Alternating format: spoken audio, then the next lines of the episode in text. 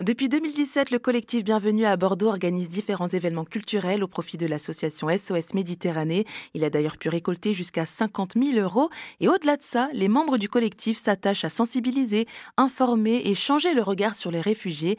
Mais ils s'activent aussi sur le plan social, comme nous l'explique Éric Chevance, l'un des fondateurs. Au-delà de la sensibilisation et de la collecte de fonds, on intervient directement dans les lieux de vie pour soutenir, pour accompagner.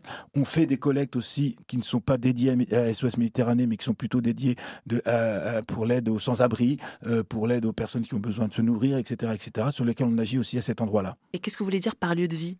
Je pense par exemple aux squats comme celui de la zone libre à Senon, où il y avait 300 personnes, des familles qui ont été logées.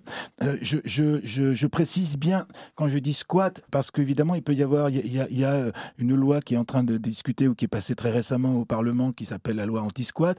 Quand on parle de, squat, c'est l'occupation par des personnes euh, qui, ont, qui, sont, qui sont sans logis de lieux qui sont la plupart du temps des bâtiments publics inoccupés. Ce n'est pas bien sûr des squats où on va fracturer la porte mm. d'un appartement où les personnes sont en vacances et que quand ils rentrent, ils voient que le, leurs logements sont, sont occupés.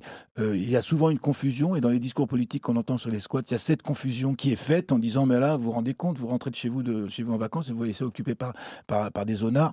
C'est pas de, c'est pas de cette chose-là qu'on parle.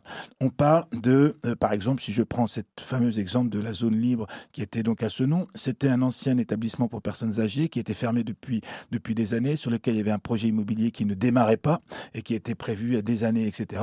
Et tout simplement, euh, des personnes euh, sans logis sont allées l'occuper sans gêner personne, sans priver de logement de personne, mais tout simplement parce qu'ils étaient à la rue.